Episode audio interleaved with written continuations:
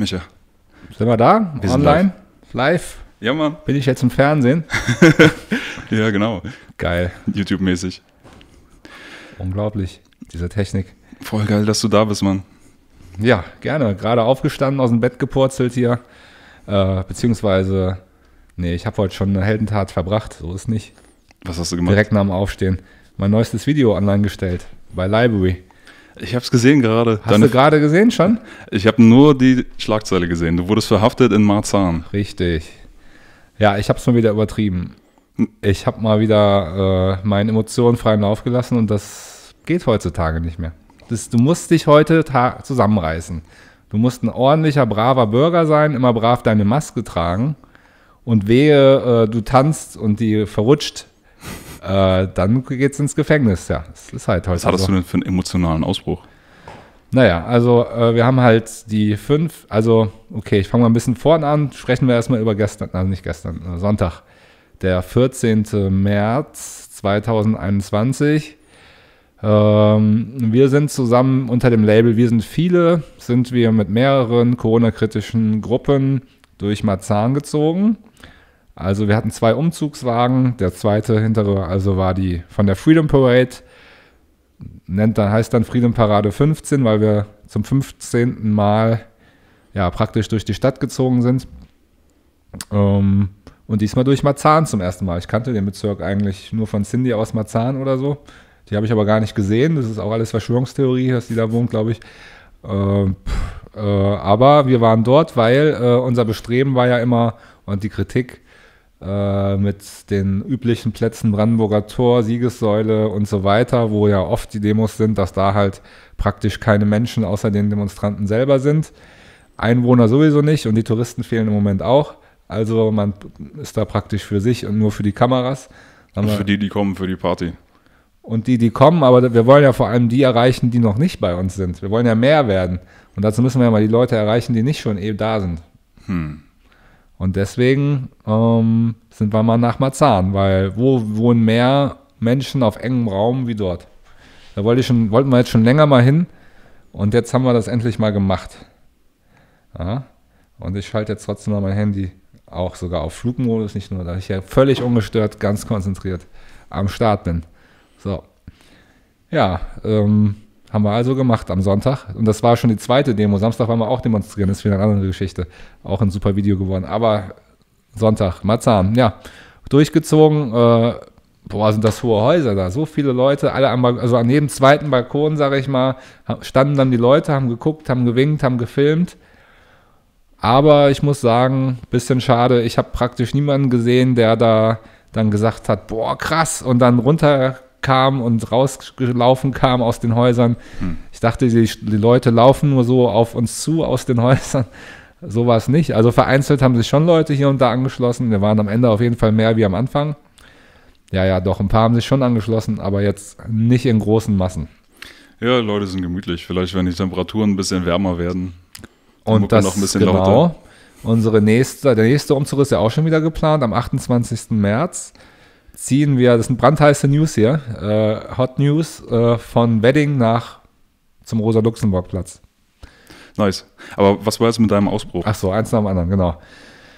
Ähm, ja, also nach dem Umzug dann am Ende, äh, ich habe halt die ganze Zeit Musik gemacht, da hatte ich mein Programm soweit fertig. Die hatten mich zu dem Zeitpunkt auch schon zweimal ermahnt gehabt, äh, dass ich ohne Maske äh, und den, vom LKW abgestiegen war und unten bei den Leuten war. Also ohne Mund-Nase-Maske. Hast ohne ja eine Mund-Nase. Maske. Ach, richtig, genau. Ich hatte natürlich meine Captain Future-Maske auf, aber keine Mund-Nasen-Bedeckung. Bin ich zweimal ermahnt worden und da hieß es dann so, nochmal und dann äh, nehmen wir dich mit oder dann gibt es Ärger oder was. Ja, ich wollte ich es auch nicht provozieren, ähm, aber am Ende dann hat Mikey Kyrox wieder seinen Hit äh, im Namen von Frau Merkel live performt. Ähm, so geil. Deluxe. Oh, und da, da bin ich einfach komplett ausgerastet. Ich bin so abgegangen. Er hatte auch den, die Textzeile irgendwie, äh, hör mal zu, ich bin wichtig, deine Maske sitzt nicht richtig. Ganz genau. Und bei diesem Text, ich bin wirklich so abgegangen, dass nicht nur mein Mundschutz, also der Schal, weggeflogen ist, sondern auch mein Umhang. Also ich stand fast nackt da bald. Es ist einfach alles weggeflogen. Es war mir egal. Den Song musste ich einfach abtanzen, ging nicht anders. Hat sich auch gelohnt. Ich hätte nicht gedacht, dass die das jetzt wirklich so genau nehmen. Aber doch, es war so, direkt nach dem Song kamen zehn Bullen und nehme mich mit. Ja, du darfst nicht zu viel Spaß haben. Wenn das hier alles zu ausgelassen wird, dann ist, entwickelt das eine Eigendynamik, die sich nicht mehr aufhalten Das ist lässt. gefährlich, ja. Und in, in jederlei Hinsicht, das sehen wir mit ist den der Spaßvirus, Restaurants, ja. mit, mit allem. Bei, bei allen Sachen, überall muss ein bisschen der Deckel drauf sein. Du darfst dich nirgendwo zu frei fühlen. Du musst dich immer daran erinnern, dass hier direkt was losgehen könnte. Ja, Das ist schon echt. Das ist echt die nice. Gefahr, ja. Das ist, diese Bilder wollen, aber im Endeffekt schneiden die sich nur ins eigene Fleisch, weil dadurch, dass die mich dann wieder mitgenommen haben, haben sie mir den besten Abgang und die besten Bilder wieder geliefert und eine Spannung wieder, die dann noch mehr Zuschauer und noch mehr Zuspruch am Ende für mich bedeutet. Ja, also ich weiß nicht, ich habe es bisher vermieden, mich irgendwie abfühlen zu lassen, weil ich denke, das ist auch hast irgendwie aber was lästig. verpasst. echt, ja? Ja. Ist nicht lästig. Hast du, äh, nee, ich musste da auch am, am Samstag war so eine Situation, wo sie mich da also bis zum, bis zur Weltzeituhr, wo ich dann hin wollte, begleitet haben. Also ich vorne weg, hinter mir zehn Polizisten, kam ich mir vor wie Michael Jackson. Ja, das stimmt schon, das ist schon abgefahren. Das, das wollte ich schon immer mal so mit so einer riesen Polizeieskorte irgendwo vorne weg lang gehen, so im Kostüm. Das ist ein Kindheitstraum von mir gewesen, der sich Samstag erfüllt hat. Super. Äh, Also um das noch aber Sonntag zu Ende erzählen, also äh, wegen dieser Ordnungswidrigkeit äh, haben sie mich dann in den Gefangenentransporter gesetzt, in eine Zelle. Vorher haben sie mir alles abgenommen, also alles Geld, Schlüssel, Handy, alles, What? alles durchsucht, mich komplett durchsucht, warum? weil immer wenn du halt äh, allein in irgendeine Zelle gesperrt wirst, das Ah. ist Standardprotokoll, dass, dass, du, dass du vorher alles abgenommen bekommst. Okay, Äh, vor allem Dinge, mit denen ich mich verletzen könnte, Selbstmord begehen könnte. das Protokoll, verstehe. Also ich weiß nicht, ob man sich mit Geldscheinen, da könnte ich mich ja erhängen oder ich könnte mich mit einem 50-Cent-Stück erschlagen oder so. Ich weiß nicht, wo da die Gefahr genau ist. Könntest dann ersticken. Oder ich, dass ich mir vielleicht Drogen kaufe da im Gefangenentransporter oder was ist die Gefahr? Ich weiß es nicht. Aber dass man für eine Ordnungswidrigkeit überhaupt erstmal f- festgesetzt wird, ist eigentlich auch nicht normal, ne? Das ist so wie Knöllchen und dann erstmal Gefangenentransporter. Das äh, hat es noch nie gegeben. Also in meiner Welt jedenfalls nicht. Äh, ich bin dann aber auch nur, also ich saß dann nur fünf Minuten da. Also mich da in den Transporter reinzubringen, hat dreimal so lange gedauert, wie ich dann drin saß. Also es war völlig sinnfrei. Nein, der Sinn ist, du sollst eingeschüchtert werden, alle sollen eingeschüchtert werden, keiner soll zu viel Spaß haben. Du musst merken, dass es irgendwie wehtut, dass es lästig ist, wenn Genau. du dich widersetzt. Ganz so ist es nämlich, ne? Weil beim Abführen meinten sie noch, naja, wir verzichten jetzt mal auf Handfesseln. Oh Mann, ey. Weil ich zu wild getanzt habe oder was? Ich habe also natürlich wie immer keinerlei Gegenwehr ge geleistet. Ich hab, bin einfach mitgegangen. Und dann, äh, also nach der äh, fünfminütigen Haftstrafe, äh, hatte ich dann einen Platzverweis bekommen von meiner Demo und sollte mich entfernen. Das habe ich dann natürlich auch brav gemacht. Also äh, so mehr oder glorreich. weniger, sag ich mal. Oh Mann. Äh, ja. Hey, du bist echt ein Held. Denn in dieser so wilden und systemkritischen Partystadt, ich sehe von dieser Szene ungefähr gar nichts. Ja, die sind alle in Schockstarre und jubeln noch mit bei der globalen Technokratisierung der Gesellschaft. Und da hältst du noch die Fahne hoch und das ist echt äh, super stark. Ja. Ich habe gerade wieder zehn Fahnen bestellt. Also ich schicke die ja jetzt rum. Gegen eine Mindestspende von 20 Euro kann man so eine Fahne jetzt bei mir bestellen. Dann will ich aber auch ein Bild davon, wie das irgendwo hängt oder einem Einsatz ist. Ja. Aber es ist äh, diese Lage momentan ist ja, du kannst nicht einfach nur Party machen, es ist immer politisch, sobald du auf die Straße gehst. Feiern ist heutzutage schon sehr politisch, ja. Das ist richtig. Das reicht schon. Man muss gar nicht groß noch was mehr machen. Feiern und tanzen ist schon heutzutage Ja. wie Jude sein oder so früher. Ja, ja, na, jetzt hast du Holocaust-Relativierung gemacht, natürlich war das schlimm. Oh, das ist ganz gefährlich, ganz schlimm. Jetzt bin ich natürlich direkt wieder äh, Holocaust-Verharmloser. Ich würde mal sagen, jeder, jeder, der mich Nazi bezeichnet, ist selber ein NS-Relativierer. Ja? Ja, ja, also genau, lass uns mal, lass uns mal da Und tiefer ich- reingehen genau. bei, dieser Sache. Und wenn ich das mit äh, der Nazi-Zeit vergleiche, diese Zeit, dann vergleiche ich das nicht mit 1944, sondern mit 1934, wo wir gerade sind. Okay. Wir sind gerade kurz nach der Machtergreifung. Ne? Und da sind ja auch nicht direkt äh, alle ins KZ und äh, wurde auch nicht direkt der Krieg erklärt. Das hat erstmal noch fünf Jahre oder so, ich weiß es jetzt nicht genau, aber also mit dem Krieg hat jedenfalls noch fünf Jahre gedauert. Und mit die, die äh, Juden wurden auch äh, erstmal, haben die ihre Freiheiten Stück für Stück verloren, so wie wir jetzt. Der, und äh, wer weiß, wo das hier ja noch hinführt. Ja? In Amerika gibt es FUMA-Camps, die FEMA. da schon, FIMA, FUMA, äh, Federal Emergency Management Agency. so, ja, schöner Name. So, aber nur in Die Deutschland. gibt es auch schon sehr, sehr lange und offiziell, falls mal irgendwie ein Notstand sein sollte, dass du Leute irgendwie unterbringen kannst. Aber da Genau. gibt es Whistleblower wie George Green, der sagte, ich habe die in den 70ern selber gebaut, die haben wir wie Kriegsgefangenenlager konzipiert. Mhm. Und ja, keine Ahnung. Also die haben immer plausible deniability. Sie können sagen, also wir können es abstreiten, da ist das echt nur für Notlagen. Aber ja, man sieht einfach, dass die Regierungen gerade überall immer mehr Macht äh, an sich reißen, zusammen mit äh, großen Konzernen, diese Korporatokratie und äh, wir immer mehr Freiheiten verlieren. Das ist einfach ein Fakt. Jetzt ist es natürlich für die Gesundheit angeblich, ist natürlich nicht das gleiche das war damals auch. Das ist eins zu eins wie damals. so, wenn, wenn du es abstrahierst, kannst du sagen, damals ging es um Eugenik, um Rassenlehre und das hat man als Volksgesundheit gesehen. Und heute ist es eben Virus, ist auch Gesundheit, aber natürlich, es ist nicht das Gleiche, kann man sagen, aber Ja, Geschichte wiederholt sich nicht, okay. aber sie reimt sich. Du sagst es. Ja, also sicherlich gibt es Unterschiede auch, aber die, die Parallelen sind nicht von der Hand zu weisen. Es ging um Gesundheit. Versteht man heute was anderes drunter wie damals? Richtig, klar. Ähm, Es ist totalitär vor allem, denke ich. Weil der große Unterschied, wir haben jetzt hier diese verschiedenen Wahrnehmungen. Ich denke, wir beide, wir leugnen nicht, dass es Viren gibt oder Coronaviren gibt. Wir leugnen auch nicht, dass Leute krank werden. Krankheiten, nee, kaum einer, den ich kenne, tut Ja, das. Krankheiten gibt es natürlich. Die Sache ist nur, willst du wegen irgendeiner Krankheit, und so wie ich das sehe, nicht mal, wenn hier die Pest umgeht, darfst du Leute verbieten, sich zu bewegen, sich äh, zu Ja, arrangieren. Nach, genau. du kannst Leute beraten, Hilfe anbieten, aber wie Leute damit umgehen, ist immer noch deren eigenes Ding. Und wenn es super gefährlich ist und alle wegsterben, dann werden Leute sich freiwillig zurücknehmen und freiwillig Genau. Masken tragen und zwar richtig tragen Genau. Ja. und so weiter. Aber es ist totalitär in dem Sinne, dass wir jetzt die eine Seite haben, die sagt, okay, Leute sollten selber entscheiden können. Und die andere Seite, die sagen, alle müssen es so machen. Und wer sich nicht dran hält, ist der Feind und sollte eigentlich bekämpft werden, sollte unterdrückt werden, sollte eingesperrt werden. Und das, das ist totalitär. Und das ist tatsächlich äh, etwas, was sich äh, gerade anbahnt. Und das ist natürlich nicht genau das gleiche wie damals. Es ist auch noch nicht so die staatliche Zensur, sondern es läuft dann viel über Big Tech, die dann aber auch wieder zusammenhängen, in den gleichen Denkfabriken sitzen und so wie Regierung. Genau. Das Video, von dem ich anfangs berichtete, äh, kann ich ja jetzt auch nicht mehr bei YouTube posten. Ich habe aktuell eine zweiwöchige Sperre bei YouTube. Meine letzten beiden Videos wurden gelöscht. Angeblich wegen medizinischer Fehlinformation. Dabei wurden überhaupt keine medizinischen Informationen darin gegeben. äh, das ist äh, vergleichbar mit der Bücherverbrennung. Ja, es ist anders. Es geht nämlich nicht um Bücher, sondern um Videos. Aber die Videos von heute sind die Bücher von damals. Und Big Tech kann da mehr Willkür walten lassen, als Regierungen das könnten. Du hast da kein Gericht da, was, wo du Einspruch erheben könntest, wirklich. Also, du kannst was schicken, aber ob die was machen oder nicht, Genau. ist denen überlassen. Und wenn du gesperrt bist, bist du ja eigentlich auf Lebenszeit gesperrt, was auch total abgefahren ist. Denn selbst wenn du jemanden umbringst, ermordest, kommst du auch irgendwann wieder frei, ja. Aber da bist du dann eigentlich leben, Leben lang gesperrt und es gibt auch gar keinen Weg, wie du jemals wieder äh, dich mit denen versöhnen könntest und sagen könntest, hey, können wir es nochmal probieren oder ist meine Zeit abgelaufen, darf ich mal wieder oder irgendwas.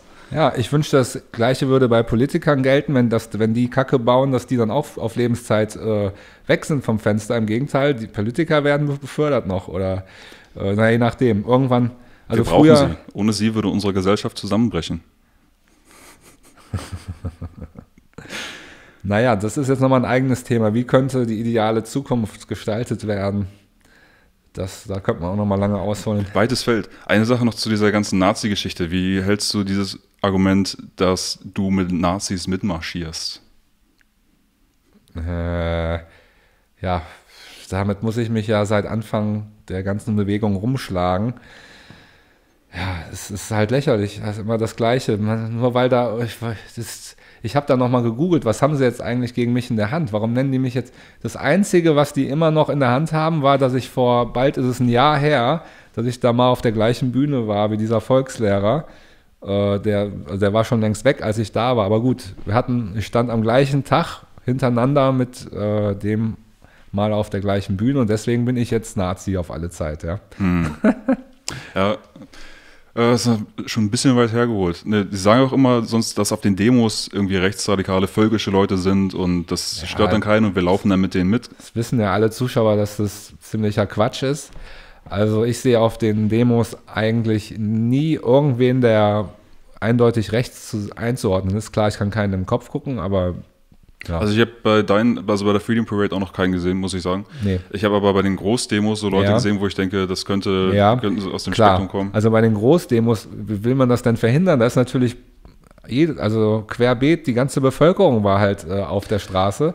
Und warum konzentriert man sich nur äh, auf die paar wenigen Rechten, die vielleicht da gewesen sein müssen? Selbst der Verfassungsschutz hat ja gesagt, so im August zu den beiden Demos, dass die Rechten ähm, ganz wenige waren, keinen prägenden Einfluss hatten. Also die waren eine absolute Minderheit und die werden uns von den Medien dann als Mehrheit verkauft. Äh, es ist einfach eine Verdrehung der Fakten. Das ein- einzige Mal, wo ich eine größere Anzahl, ja, wie sich im Nachhinein dann rausgestellt hat, waren es wohl Hooligans, Hm. die wohl tendenziell eher konservativ rechts, aber wahrscheinlich auch genauso links, ich weiß es nicht.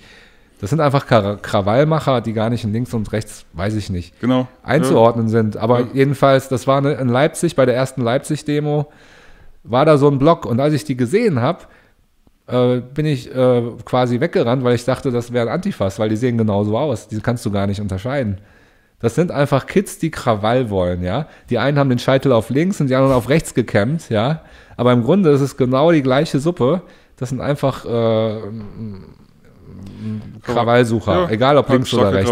Die sind praktisch kaum zu unterscheiden. Bisschen andere Parolen oder so, aber Hauptsache es gibt irgendwas, worauf es Keine Feier ohne Geier. Ey, wenn du ins Stadion gehst, mit 70.000 Leuten sind da auch irgendwelche von dem Schlag dabei, dann sagst du auch nicht, ey, das ist der Verein jetzt irgendwie Genau, ja genau. Selbst wenn du eine Party hast mit ein paar hundert Leuten, hast du Genau. vielleicht mal irgendeinen Idioten, du siehst es vielleicht ihm nicht gleich an, aber wenn du recherchieren würdest, würdest du wissen, Ja, das ist so und natürlich. so einer. Du darfst gar nicht mehr vor die Tür mit dem Argument, weil du, du könntest immer irgendwo auf einen Nazi treffen und dann bist du auch einer. Haha. Nach der Logik. Ich sag mal, wenn die jetzt tatsächlich irgendwie da versuchen würden, irgendwie die Wortführerschaft zu übernehmen und andere zu missionieren und sonst was oder so, Dann, ja, dann da geht man, ich meine, ich, ja, dann geht man dagegen vor, auf sie zu und so, sonst lässt man sie irgendwie, denkt man, ach, keine Ahnung, ich bin wegen der Sache hier, ich will hier eine gute Zeit haben, solange die nicht stören, lass sie halt da am Rand stehen und vielleicht lernen sie ja irgendwas. Außerdem, jeder hat das Recht, in Deutschland auf die Straße zu gehen und seine Meinung zu sagen. Auch- Und auch wenn die einem nicht gefällt, aber das gehört zur Demokratie dazu. Ja. Ich meine, was sind das denn für Demokratiefreunde, die den anderen ähm, die Meinung verbieten? Ich meine, da hat ja niemand auch, wenn da jetzt, wie du schon sagst, irgendwelche Hassparolen oder irgendwas sagen würde, ja klar, da würde ich auch was gegen sagen. Aber wenn da jetzt ein AfD-Politiker was gegen Corona sagt, Man muss dann, finde ich, nur vorsichtig sein, dass man nicht irgendwie äh, sich von denen irgendwie einlullen lässt und hinterher irgendwas verkaufen lässt. Weil es gehen noch viele Leute dahin, die vielleicht zum ersten Mal auf eine Demo gehen, vielleicht sich noch nie so ein Bild gemacht haben von dem, was hier los ist. Und dann auf einmal äh, füttern die sie sozusagen an und nehmen sie dann irgendwo hin mit, wo sie sich vielleicht, äh, also da, da muss man dann einfach ist- Bewusstsein schaffen. Jeder, der da ist und, und irgendwie versteht, das, wird denjenigen immer vorgeworfen und das, ja, das mag, wenn dem so wäre, äh, muss man aufpassen. Aber grundsätzlich darf in Deutschland jeder auf die Straße und demonstrieren. Das finde ich auch richtig so. Und ich, ich marschiere ja, ich würde mit Rechten marschieren. Also erstens marschiere ich überhaupt nicht. Entweder ich gehe spazieren oder tanze. So, das mal das Erste. Und äh, wie gesagt, das war ein eigener Block. Und wenn da Rechte sind, dann sind die immer unter sich, immer ganz so eine homogene Gruppe, so, eine, so ein Block halt, ganz ab mit Platz dazwischen irgendwo am anderen Ende der Straße. So. Die vermischen sich, wenn sie denn da sind, niemals mit dem Rest. Teilweise wurden so Leute identifiziert, die wohl auch irgendwie Kader sind bei NPD oder bei sonst was. Die Antifa hat die immer anscheinend sehr gut auf dem Schirm und die kennt die dann noch alle namentlich. So, ich wüsste Ja, ich immer nie, nicht. wer das ist, genau, aber die, Genau. die finden die dann in der Menge und sagen, guck mal, da ist der rumgelaufen und da ist der rumgelaufen und da ist der Ja, rumgelaufen. super. Ja. Das hat sich mir nicht vorgestellt. Also, selbst wenn da vereinzelt welche sind, ja, das mag ja sein. Aber Ich habe das schon mal so den einen oder anderen angesprochen und gesagt, hey, ich weiß, dass du doch das und das sagst und, äh, und einfach das Gespräch gesucht und teilweise auch äh, ähm, interessante Gespräche geführt, auch wenn die vielleicht jetzt nicht ihre Meinung dadurch ändern, aber so gewisse, aber da, das muss jeder, glaube ich, auch für sich halten, wie man das macht, wie man das nicht macht. Wichtig ist, dass man äh, Tendenzen verhindert, wenn es irgendwie eskalieren sollte in irg- irgendeine Richtung, gewalttätig oder rassistisch oder sonst was. Aber ich denke, äh, das machen wir, von daher. Die Frage ist ja auch, wie, was ist denn die Strategie der Antifa solchen Menschen gegenüber? Draufhauen und ausgrenzen, ja? Na, damit werden wir das Problem sicher super lösen. Es gibt, ja, Das ist ja sehr konstruktiv Sie sprechen lösungsorientiert, ja? Sie sprechen immer von diesem Toleranzparadox, also dass man Intoleranz nicht tolerieren darf. Genau. Man soll also intolerant gegenüber den Intoleranten sein. Damit ist man auch selber intolerant. Ja, irgendwie beißt sich die Katze da die Maus in den Schwanz, ja? Ja, Gewalt mit Gewalt bekämpfen. Das führt sicherlich zu Frieden. Ganz bestimmt. Das hat immer funktioniert in der Vergangenheit, ne? Genau. Naja, also unter, Unterdrückung, Notwehr, äh, ver verstehe ich schon, oder Nothilfe. Und Not, sie interpretieren ja, das, das nur einfach so, dass. Äh, die, die, greifen uns doch an. Also ja, sie interpretieren das so, wenn, wenn du das jetzt laufen lässt, was du machst, dann landen wir hier im neuen Faschismus und im Totalitarismus. Mhm. Und deswegen müssen wir gegen dich vorgehen. Nur irgendwie verstehe ich die Logik absolut nicht, wenn du sagst, jeder sollte irgendwie frei über sein Leben entscheiden können. Aber dann kommt wieder das Argument mit der Gesundheit, dass wir alle gerade so ansteckend sind und jeder, der sich nicht impfen lässt und keine Maske trägt, ist potenziell ein Mörder. Deswegen muss er sich unterwerfen. Genau, ja, ja.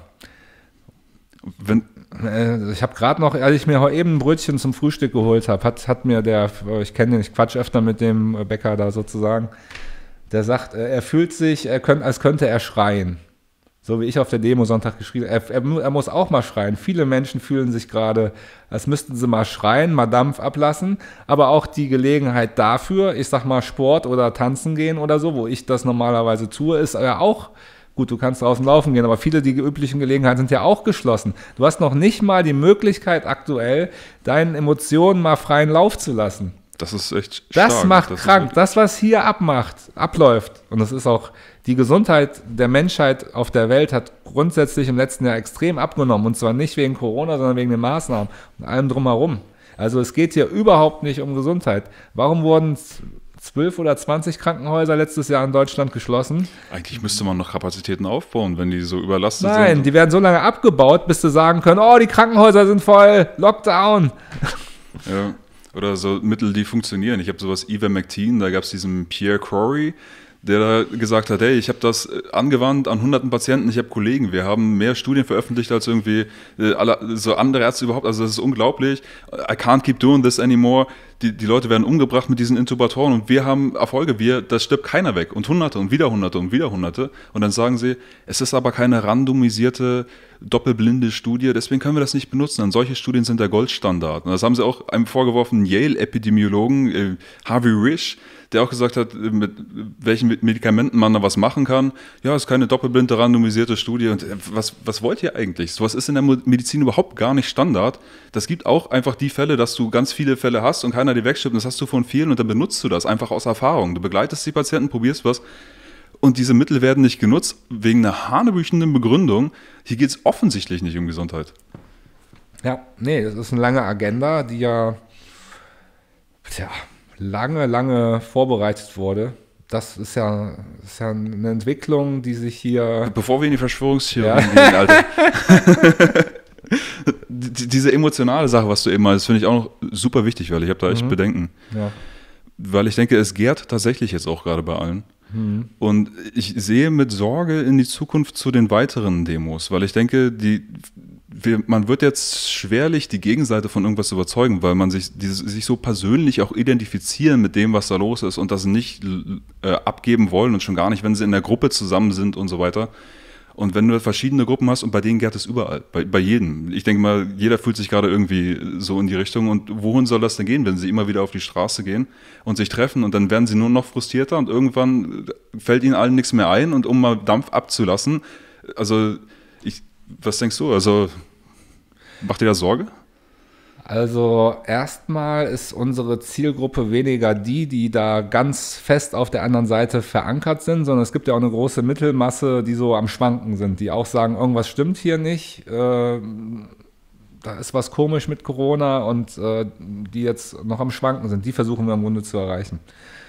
Ähm, du hast jetzt also Angst, dass da. Das ist eine äh, hohe, hohe, Hoffnung, weil die haben da bestimmt auch Angst rauszugehen. Die wissen, dass die in den Medien, die dorthin gehen, sowieso sofort fertig gemacht werden, dass keiner hat Bock von irgendwelchen Gegendemonstranten geschrien zu werden. Also ich denke, das Einzige, was vielleicht äh, helfen könnte, ist, wenn die Leute selber irgendwie was merken. Ich weiß nicht, ob das irgendwann passieren wird oder wenn es warm genug wird und sie Bock haben, einfach mal wieder rauszugehen, oh, ja. Party zu machen. Ja, unsere nächste Demo am 28. März, da wird es laut Wetterbericht 15 Grad oder so auf einmal schon warm. Ja, es letztens zwar noch 4 Grad oder nur, nur warm. Also das Wetter äh, spielt in unsere Hände. Außerdem ist es ja so, dass niemand, der auf unsere Seite kommt, wieder auf die andere Seite geht. Wer einmal die rote Pille gegessen hat, hat sie für immer gegessen. Und, ähm, und wir werden halt immer mehr. Es, sind, es kommen immer nur Leute mehr auf unsere Seite. Also die Zeit spielt für uns. würde ich sagen. Es sei denn, die Agenda der Regierung. Ja, dann gibt es auch immer noch diese Sache mit Agent Provocateur. Also man weiß nie, was auf diesen Demos so passieren könnte. Genau, du meintest, du hast ein bisschen Angst, dass es gewalttätig werden könnte auf den Demos. Also jetzt ist ja für den 20. Äh, auch eine Demo in Berlin angekündigt, die eigentlich so aus meiner Sicht äh, zum ersten Mal ähm, tatsächlich so aussieht, dass sie eher, sagen wir mal, konservativ rechts anzusiedeln ist. Und deswegen haben wir ja auch extra ähm, als Gegengewicht in Potsdam eine Demo angemeldet, wo ich halt sein werde, um äh, explizit auch allen, die immer noch meinen, mich in die rechte Ecke schieben zu wollen oder zu müssen, um denen ganz klar zu zeigen, dieses äh, rechts angehauchte hier, was am 20. in Berlin ist, da bin ich nicht dabei. Interessant. Weil wir sind explizit gegen Rechts- und Linksextremismus und ich möchte da gar nicht in, in die Nähe kommen von Demos, die tatsächlich teilweise rechts sein mögen. Das ist komisch. Ich hatte noch gar nicht davon gehört, wer das organisiert. Ich habe das gestern zum ersten Mal von Dietmar Lukas gehört, dass das wohl so völkische Gruppen eher sein sollen. Aber ich hatte schon vorher irgendwie das, einfach nur das Gefühl, diesen Samstag, ich habe das Gefühl, das könnte dort heißer werden. Da Geh lieber dahin. heißer Pass auf. werden. Eigentlich habe ich dann schon wieder gar, selber gar keine Lust hinzugehen, wenn das vor allem von solchen Gruppen äh, gemacht wird. Ja, Allerdings f- vielleicht wenigstens, um das zu dokumentieren, deeskalieren, wo man kann, weil uns, ich denke, keinem ist geholfen, wenn sich da jetzt irgendwie Antifa und irgendwelche völkischen Gruppen aufs Maul haben, weil dann sagt der Staat nur, guck mal hier, das sind die Corona-Demonstranten, Genau, ja. wir brauchen mehr Ja. Repressionen und so Genau, weiter. ja. Ich habe einfach keinen Bock, dass es irgendwo eskaliert, egal bei wem. Da haben wir Schiss vor, genau, dass das passiert. Vielleicht sogar gesteuert, gelenkt. Ich meine, dieser angebliche Sturm auf den Reichstag gibt es ja auch viele, die Indizien gesammelt haben dafür, dass das durchaus wohl eine geplante Sache vom Ich Staat war, so. die instrumentalisiert wurde. Let it happen. Also wenn du Oder- drei Leute abstellst, Oder es wurde halt so zugelassen. Entweder den es war, entweder es war konkret geplant oder zumindest wurde es nicht wirklich unterbunden. Also so viel Dummheit kann ich mir selbst bei der Polizei oder Politik nicht vorstellen, dass sie sagen, oh, wir haben die größte Demo, äh, keine Ahnung, seit Lockdown-Zeiten und wir stellen einfach mal drei Polizisten vom Reichstag. Was soll schon groß schiefgehen? Ja? Genau. Also das war eine Frage der Zeit, nee. Äh, bis das Die Bilder waren gewünscht. Ja, ja. Ne? Man muss ja irgendwas in der Hand haben. Ja, und grundsätzlich, also jetzt am Samstag, würde ich auch, muss man sich überlegen, ob man zur Demo am Samstag nach Berlin kommt. Äh, ich würde eher davon abraten, kommt lieber nach äh, Potsdam. Da bin ich äh, auf dem, im neuen Lustgarten ab 14 Uhr übrigens, falls ihr noch nichts vorhabt. Sweet.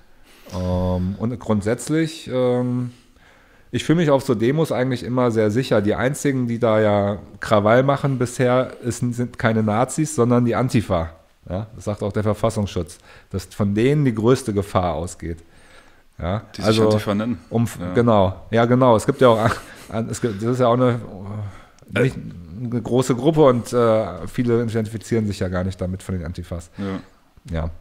Äh, Und ich fühle mich aber recht sicher auf den Demos immer, weil auch wenn diese Krawallmacher da sind, ist trotzdem immer mehr Polizei auch da. Die Polizei weiß sehr gut und in dem Fall bin ich dann auch teilweise froh, dass sie da ist. Das sind die Maskenpflicht durchsetzenden Kostümträger Weil- plötzlich so ein bisschen nützlich. Genau, äh, weil wenn die Antifa da ist, da weiß jeder Polizist, wo jetzt hier Gefahr ausgeht und wo nicht. Und da wird dann schon äh, auf die höhere Gefahr eingegangen und dann wird in dem Moment, wo die Antifa da ist, wird praktisch auch unsere Maskenpflicht und so nicht mehr so streng kontrolliert, weil das ist dann einfach nicht mehr die größte Gefahr vor Ort. Dann muss, dann muss hier wirklich mal Gefahrenabwehr äh, stattfinden und das macht die Polizei dann auch. Und dann bin ich auch froh darüber. Abgefahrene Zeiten. Jetzt sag mal, Verschwörungstheorien, das ist schon alles von langer Hand geplant. Meinst du den Great Reset? Ja, äh, tja, wann, ich meine, seit wann, seit wann geht ist das hier, seit wann geht die Agenda? Also unser Wirtschaftssystem hat dann ein bisschen, dichter. bisschen dichter. Unser Wirtschaftssystem ist ja jetzt 75 Jahre alt und dieses System, dieses Geldsystem ist ja, muss ich den hier? Ah, ist ja so aufgebaut, dass, äh, dass dieses System muss ja äh, laut dieser wunderbaren Doku Zeitgeist äh, alle 70, 80 Jahre oder so bricht es zusammen. Naja, es gibt ja wahrscheinlich keine äh, festen Richtlinien, dass alle 70 Jahre genau das passieren Na, muss, weil ja. sonst irgendwas oder so. Haben die das in Zeitgeist so gesagt? Ich weiß gar nicht. Ich meine schon. Äh, Es hängt mit dem Zinseszins zusammen. Ne? Also die, die Schulden werden dadurch irgendwie immer höher und das kann man dann irgendwann gar nicht mehr zurückzahlen. Nee, ja, die kannst du sowieso von Anfang an nicht zurückzahlen. Wenn du Geld als Zinsen rausgibst, das ist das Problem mit dem Zins. Also Mhm. grundsätzlich Zins zu haben in der Gesellschaft ist gar kein Problem. Irgendwie Miete ist Zinsen. Sobald du irgendwas leist, zahlst du einen Zins. Und du kannst natürlich auch verleihen und wieder verleihen. Zinseszins ist im Grunde auch kein Problem. Das einzige Problem ist nur, wenn du Geld schaffst mit Zinsen, weil dann von vornherein mehr Schulden da sind, als überhaupt Geld da ist. Genau. Aber das kann ja theoretisch immer so weitergehen. Und die Zahlen werden einfach immer größer. Und jetzt versteckt man das meiste davon in irgendwelchen Derivaten, in Wetten auf Finanzprodukte, damit das noch weg ist und so. Also du kannst alle möglichen Tricks machen, um das noch zu verschleiern. Und wann da irgendwie der Crash kommt, ist letztendlich selbst gemacht, kannst du entscheiden als System. Also wenn du sagst, wir wollen jetzt damit nicht mehr arbeiten, wir haben keinen Bock mehr auf irgendwelche Tricksereien oder wir wollen was Neues, aber es ist relativ willkürlich, wann, wann du das wählen kannst, wann das kommt. Ich bin kein Finanzexperte, aber was ich mitgekriegt habe, ist ja, dass dieser Crash mit äh, immer weiter Geld drucken und mit äh, Zinsensenkung verhindert wurde. Die Zinsen wurden auf Null gesenkt und dann wurde versucht, ganz vorsichtig die Zinsen wieder anzuziehen, wieder zu erhöhen. Und kaum hat man die so ein bisschen erhöht, kam schon äh, der nächste Börsencrash. Und man hat gemerkt, ähm, es ist zu spät, man kann die Zinsen nicht mehr erhöhen, wir müssen sie weiter senken. Ähm, und das heißt, sie müssten dann jetzt so langsam in den Minusbereich, Minuszinsen, Negativzinsen müssten jetzt langsam eingeführt werden, um das System weiter am Leben zu halten. Das wiederum würde bedeuten, dass alle ins Bargeld flüchten würden, auch die Banken, um halt da keinen Verlust über die Zeit zu haben. Und damit dann man das also machen kann, müsste man das Bargeld abschaffen. Es gibt auch so ein äh, Strategiepapier von der Europäischen Union, war das, glaube ich, die dann, oder Europäische Zentralbank, die gesagt haben, man könnte einfach das Geld entwerten, sowohl Bargeld als auch digitales Geld gleichzeitig. Das heißt, dass, die, dass du zwei Preise hast in Geschäften für Bargeld und für digitales Geld und dass der eine Preis sich anders verändert, sodass beides gleich abgewertet wird. Das wäre auch noch möglich. Dass man praktisch dann einfach die Bargeldpreise erhöht, ja? Genau. Genau. Lustige Idee, ja. nee, das, kann, ja, das ist ja verrückt. Ja, man kann auch einfach immer mehr Geld drucken, dann wird das vorhandene Geld immer weniger wert. Inflation. Genau. Also bei vergangenen Krisen war das ja auch so, dass schon Leute im Hintergrund äh, mit Absicht gewisse Geldströme in Bewegung bringen, um auch eine Krise herbeizuführen, sag ich mal, wie bei der ähm, großen Depression. Und der Trick ist immer, man, man wirft sozusagen die Angelrute raus, bringt dieses ganze äh, Zinsgeld in den Umlauf und irgendwann zieht es zurück und man zieht die Angel ein, alle gehen irgendwie pleite und die Superreichen können das, was von denen die pleite gehen, billiger aufkaufen. Das sind hinterher reicher. Und das ist der Trick, der immer wieder aufs Neue sozusagen durchgezogen Genau wird. das, genau das wird im Zeitgeist erklärt. Ja, ja das war auch der Film, der mich sozusagen aufgeweckt hat. Das war Ja. 2007. 2013 habe ich ihn gesehen, was direkt, als er rauskam, gesehen. Sehr gut. Ich habe ihn ein paar Jahre später erst gesehen, aber es war auch der Film, der mich eigentlich, der für mich die rote Pille war. Wer die rote Pille noch nicht gegessen hat und überlegt, daran zu knabbern, soll sich die Doku gerne mal anschauen. Ja. Also es hat mich vor allem umgehauen, dass ich diese ganzen Sachen noch nie gehört habe. Also das mit diesen ganzen Religionen, muss ich ehrlich sagen, im ersten Teil habe ich nicht so genau nachgeprüft. Klang alles ganz spannend und interessant. Was mich vor allem interessiert hat, war der Teil über den 11. September und der Teil ja. über das Geldsystem. Ja. Ja, der 11. September hat mich, hat mir die Augen geöffnet. Das war eine Wahrheit, die ich nicht sehen wollte, nicht wissen wollte. Es ist ja auch nicht schön. Das ist wie in diesem Film Matrix, ne? Also die Realität ist nicht schön, aber willst du sie wissen? Aber es ist halt die Realität. Immerhin, da weißt du halt die Wahrheit, aber manchmal ist es schöner, in einer schönen Illusion zu leben. Ich dachte, nur ist das so abgefahren, dass ich diese ganzen Fakten noch nie gehört habe. Dass ein drittes Gebäude eingestürzt ist, dass es äh, ein Jet, Jet äh, Treibstoff gar nicht so heiß brennen kann, dass das da wegschmelzen kann und so weiter. Und äh, die Details da am Pentagon, dass da überhaupt gar kein Flugzeugwrack war und so weiter. Und ich habe das alles nachgeprüft, gesehen, wow, das ist tatsächlich so. Jetzt hat die Universität von Alaska Fairbanks irgendwie jahrelang eine Studie gemacht, äh, rausgegeben für Peer Review wurde auch nicht widerlegt und ganz klar gesagt, Gebäude 7 kann nicht aufgrund eines Feuers einfach äh, eingestürzt sein, das muss gesprengt worden sein. Ja. Architects and Engineers von 9-11 Truth und das ist ja alles da, das ist alles wahr und das, Ja. das ist wirklich, und der, der Grund, warum die Leute nicht hinterherkommen, so Architects and Engineers von 9-11 Truth, die hatten dann auch nach ein paar Jahren, hatten sie ja schon Billboards in New York aufgehängt und so weiter und warum checken die Leute das nicht? Wir haben hier Experten und dann haben sie sich Psychologen rangeholt und haben eine Doku mit denen gemacht und einer von denen sagte, Wisst ihr, als, als die mir das gesagt haben, hatte ich das Gefühl, als habe ich einen Schlag in die Magengrube bekommen. Ich dachte, ich muss kotzen. Ich musste erst mal raus an die frische Luft. Ich musste äh, spazieren gehen. Es hat mich einfach umgehauen. Und das ist das ist der Grund, warum sich die Leute das nicht reinziehen wollen, weil sie wissen auf einer gewissen Ebene, wenn sie sich wirklich darauf einlassen, dass das wirkt genau so, wie ein Schlag in die Magengrube, das geht dir richtig an die Nieren. Hm, und genau. um das zu vermeiden. Die Leute wollen es dann oft nicht. Oder ich muss auch selber sagen, solange es denn nicht sein muss, wollte ich diese unbequeme Wahrheit gar nicht wissen. Ich, weil ich wollte nicht, dass es wahr ist.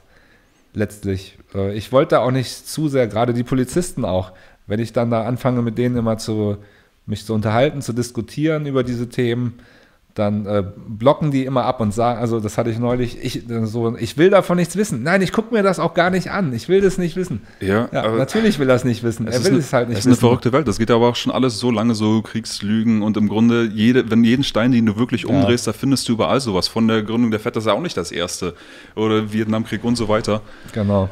Aber das ist dann so, so ein Realitätsschock, da musst du ja wirklich alles komplett überdenken und das wollen eben die meisten nicht machen. Ich weiß auch nicht, ob es da vielleicht irgendwann eine kritische Masse gibt und dann sagt man, wir schauen uns das jetzt irgendwann mal alle an, was hier wirklich los ist, wie hier alles funktioniert. Aber äh, ich habe auch eine Umfrage gehört, in den USA glauben 80 Prozent der Bevölkerung die offizielle Version von 9-11 nicht mehr. Also die Bevölkerung hat das schon mitbekommen, Mhm. dass da was nicht stimmt. Das war bei Kennedy auch so. Also, dass sie da die meisten, immer mehr als die Hälfte hat das nicht geglaubt. Und direkt bei Trotzdem Kennedy haben sie, haben sie den Begriff Verschwörungstheoretiker auch eingeführt. Jeder, der das kritisiert, da diese PR-Kampagne Ja, gestartet. ja. aber was ist die Frage? Das, das reicht halt nicht. Das bringt nichts, wenn die Leute das wissen. Wissen allein hilft nicht. Man muss dem, dementsprechend dann aber auch handeln. Ne? Man muss da, dem auch Konsequenzen diesem Wissen folgen lassen, Ja. sonst bringt es nichts. Bin ich wieder zu weit weg? Ja. Nö, ich bin nah dran. Jetzt ist perfekt, jetzt ist Ja. perfekt. Ja, es ist, es ist einfach krass, es ist einfach viel. Ähm, Die Leute müssten dann halt, was soll ja. Also mit ihrer Wahl, wenn sie zur Wahl gehen, damit geben sie ja praktisch dem System ihr Einverständnis. ja, viele argumentieren so. Wobei ich hoffe, also ich habe bisher, wenn ich gewählt habe, war es immer eine Verzweiflungswahl. Oder- aber Ich meine, in- muss man auch gucken, in den USA gibt es ja nur zwei Parteien im Grunde. Also wenn wählen, dann wirklich eine Protestpartei. genau, Und ich würde halt kommende äh, Bundestagswahl auch wählen gehen, dann würde ich halt die Basis wählen. genau. Äh, ich hoffe nur, dass einfach neue Ideen in den Diskurs, in den öffentlichen Diskurs eingebracht werden, dass man überhaupt über mal andere Dinge mal redet, was Ja. einfach momentan ja, nicht ja. im Mainstream stattfindet. Das Genau. erhoffe ich mir von der Partei, aber ansonsten hoffe ich mir von Politik oder Parteien und Regierung eigentlich äh, ungefähr gar nichts. Ich hatte mir da, bin da, hab da eigentlich auch abgeschlossen, aber die Basis ähm, macht mir schon Hoffnung. Ich kenne ja auch ein paar Leute, die dort äh, aktiv sind und ich habe auch schon überlegt, ob ich da Mitglied werden soll, aber ich glaube, ich bleibe lieber Künstler und unabhängig. Ich supporte die, ich mache gerne Wahlwerbung, aber mit Mitglied werden muss ich jetzt, glaube ich, nicht. Aber die wollen wirklich äh, was verändern. Gut, man hat es bei den Grünen gesehen. Ich glaube, am Anfang wollten die wirklich auch gute Sachen und waren anders wie das, was man kannte. Aber inzwischen unterscheiden die sich auch nicht mehr von den anderen. Ne? Das sowas könnte natürlich mit so einer Basis auch passieren. Ich weiß es nicht, weiß man vorher nie. Ne? Aber die tun wirklich alles dafür, wirklich ähm, mehr direkte Demokratie zu realisieren. Die tun alles dafür, dass da einzelne Personen nicht zu viel Macht bekommen. Ne, zum Beispiel die, die, der Vorstand und so weiter, das wird alles nur auf ein paar Monate, auf, auf, eine, auf Zeit Nö. ist man das nur und dann wird das immer gewechselt. Aber Hat's- direkte Demokratie wäre jetzt gefährlich, wenn die Umfragen stimmen und die meisten tatsächlich immer mehr Lockdown wollen. Ja, das, das entscheidende Ding an dem Ganzen ist natürlich die Medien. Also direkte Demokratie kann nur funktionieren, wenn wir es irgendwie schaffen, dass die Medien umfassender, unabhängiger berichten. Das Hm. ist Voraussetzung. Sonst hast du recht, äh, brauchen wir das mit der direkten Demokratie gar nicht probieren. Ich wüsste nicht, wie man das sicherstellen kann, dass die Medien safe sind. Mm, aber es gibt ja, man müsste einfach die Regeln, den Pressekodex mal auch korrekt anwenden, einfach und konsequent umsetzen. Also, also da, da gibt es ja schon Konzepte, die, wo sich kluge Menschen Gedanken gemacht haben. Es gibt ein Presserat, aber ich denke, das Erfolgsrezept ist immer wieder einfach Freiheit. Lass den Menschen ihre eigene Entscheidung, was sie tun wollen, was sie sagen wollen, solange es keinen anderen gefährdet. Aber diese Begründung, die jetzt so neu ist, mit du gefährdest andere dadurch, dass du durch die Weltgeschichte spazierst oder dich mit anderen Leuten triffst, das ist halt äh, der, die ultimative totalitäre. Im Grunde hast du als Mensch, der sich dem nicht unterwirft und der natürlich ist, der nicht geimpft ist, der keine Maske trägt, einfach ein natürlicher aus deiner Mutter gekommener Mensch, hast du kein Existenzrecht. So, das ist echt äh, super totalitär. Voll, ja. Und das Erfolgsrezept ist, denke ich, dass du sowas nicht durchsetzen darfst, nie haben darfst in der Gesellschaft, dass der, keine Regierung so viel Macht haben sollte, so tief in das Leben von irgendjemandem einzugreifen.